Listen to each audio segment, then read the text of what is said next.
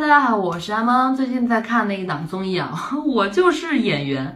我忽然呢就很想跟这个今年去上了这个《演员请就位》那那档综艺的演员啊、导师、导演这些人 say 一声：你们真他妈牛逼！你们选对综艺了！哇塞，你们上了一档无与伦比的爆款综艺。因为你们如果选了这个《我就是演员》，这你们就后悔去吧。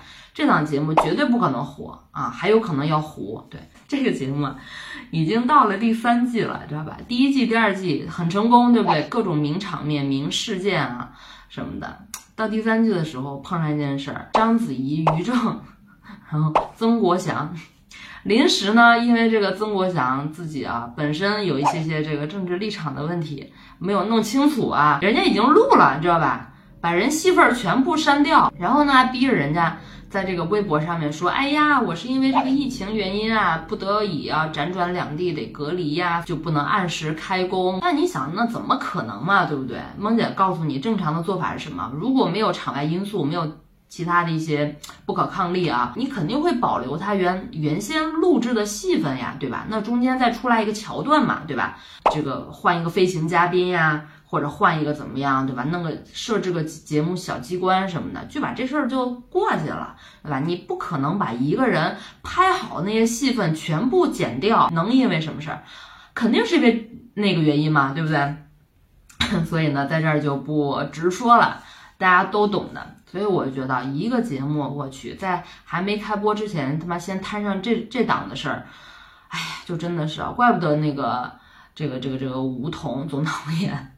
发微博就发了一字儿难，其实这节目能不难吗？你想想，第一季的时候啊，有多么成功。一七年的时候叫《演员的诞生》，当时国内没有同类的竞品的综艺节目啊，这节目独一份儿。你想想，能让你在一场综艺中看到他们在那尬戏表演 PK，底下坐的章子怡、宋丹丹、刘烨，对吧？也都是一线、超一线国际大咖、影帝影后。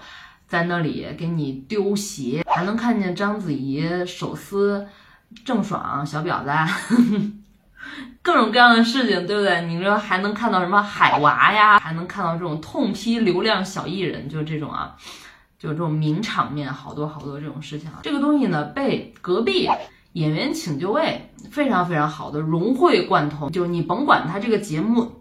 内核节目实质有多么烂，但是它出来的综艺效果是这个，对吧？就话头再牵回来，为啥我就是演员？第三季绝对不行，换掉曾国祥，剪掉曾国祥这个人物角色这个问题，就产生了一个 bug，就是什么 bug 呢？三个导师每个人有一颗星儿，然后他这星儿呢是什么什么用处啊？就是看这些演员表演看不下去了，咔嚓一按。就灭灯，你知道吧？你就别演了，仨人都都灭，那这个相当于他演哪儿就停哪儿。然后呢，这个时候节目组呢就想出来一个方法啊，就把这一颗星呢给到了三个表演指导嘉宾。这三个表演指导嘉宾呢是这个刘天池、呃张颂文和郝蕾。他们三个人呢，其实相当于是《演员请就位》里面李成儒那个角色，就是作弊上官，对吧？你让我说两句，我就给你评两句。那个李成儒手上没有 S 卡嘛，对吧？他不能决定这个，他只能在旁边逼逼，对吧？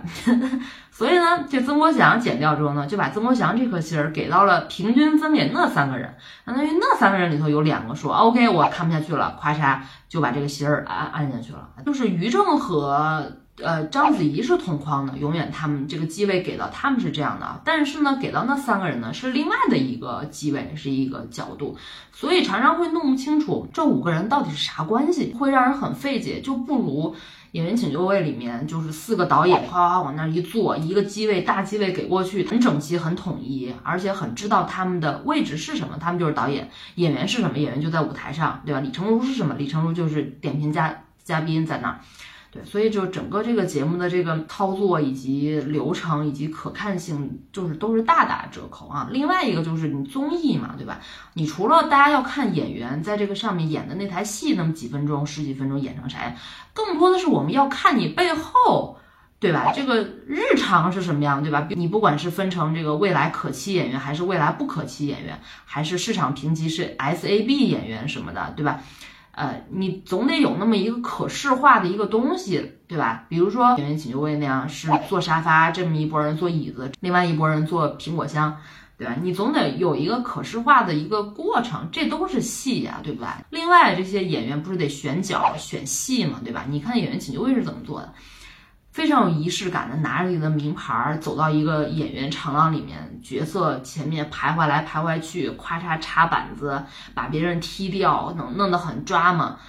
然后到我就是演员里面，我又不知道这过程什么样。对，可能你会说这些都是技术原因，这些都是不重要的啊。重要的 就是你这台节目有没有综艺感，特别是你一个演员竞演类的这么一个节目有没有综艺感，大家。不关心这些演员真正演的怎么样，我们关心的是这些导师或者是这些嘉宾怎么来评论他们，对吧？撕不撕，对吧？然后这些嘉宾之间撕不撕，有没有一些不一样的看法和见解，有没有火花，有没有冲突，对吧？其实就是一个人演的非常非常好，然后底下的嘉宾和导师给予。鼓励和支持，那这个戏就很顺啊，完全没有任何冲突和矛盾点，对不对？那再更进阶一步，怎么能有矛盾冲突点呢？就是这个人演的他妈像狗屎一样，然后呢，这波底下的这些什么导师啊、评论团啊说啊，你演的真的不好，演的像狗屎一样，什么什么，来来来，让张颂文上去给你示范一下，演一下，这就是第二阶段啊，有一点点 drama 了啊，对吧？第三阶段再进阶一个阶段呢，是这演员。演的明明就很好哇，底下的人都说演的像屎一样，演的不好，或者说上面这个人明明演的就他妈像屎一样，对吧？根本就没有任何可吹捧的东西，然后底下人说，哎，演的棒，我给 S 卡，我要捧他，对，所以呢，这个就是冲突。但这些东西呢，已经让演员请就位里面的郭敬明、陈凯歌 已经。就深谙此道的人，已经玩的已经就是透透的了，知道吧？但是呢，我就是演员，这帮人，比如说于正，你知道于妈 本身就是一个极具话题的人啊，神挡杀人，佛挡杀佛，谁都敢怼。然后章子怡呢，也不是好惹的，对吧？阵容和配置其实是有看头，但是呢，就是这个节目啊，就是 好死不死。请了 李成儒当演员召集人，就是原来张国立的那个角色。那李成儒跟张国立可不一样啊，张国立那见人说人话，见鬼说鬼话，那情商对吧？基本上他跟沙溢是一挂的。那李成儒老师啊，可是一个眼睛里揉不得沙子，一身正气的那么一个活在夕阳下的老艺人啊，对吧？那由他主持大局，对吧？那这个手上拿着话筒。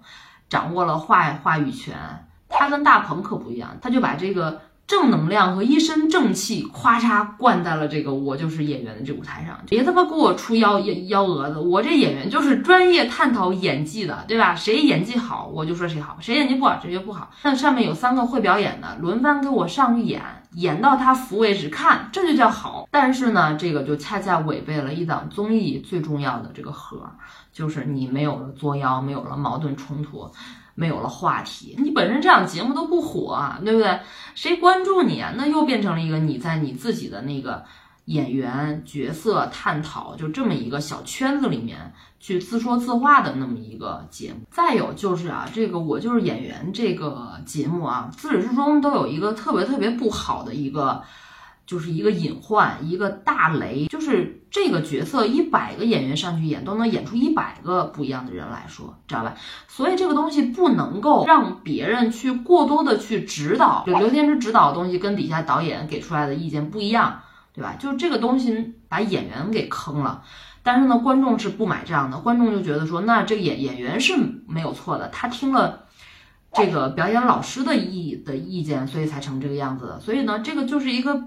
特别特别大的一个坑，演员请请就位是怎么避这个坑的呢？做的那四个人就是导演，导演是可以去调演员的，去可以指导演员来怎么演的，甚至于这演员不会演，导演也可以上去说，来，我给你示范一下，你你要这么演，这个这个是我要的，这个是一个特别逻辑上很顺畅的。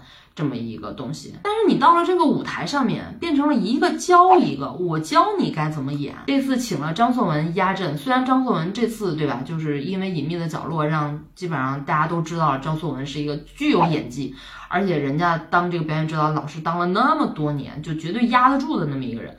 但是我觉得，就这个事情对张颂文都真的不一定是个好事儿啊，它是一个违背演员职场逻辑的一件事儿啊。就我说什么，你们应该是懂的。然后我就唯一希望就是，哇塞，现在郝蕾郝大姐，你你可别上去给那些演员，别被李成儒撺掇上去说，来来来，要不然看郝蕾怎么演，让郝蕾给你们演，千万可别下去指导那些演员，跟人说来，你让边儿。看我，看我怎么给我怎么来演，千万别干这事儿，就这这事儿真的是会招招骂的。OK，好吧，今天就这样啦。如果你喜欢萌姐的话，请给我点赞，请给我投币，请加我一个关注哟。OK，拜拜。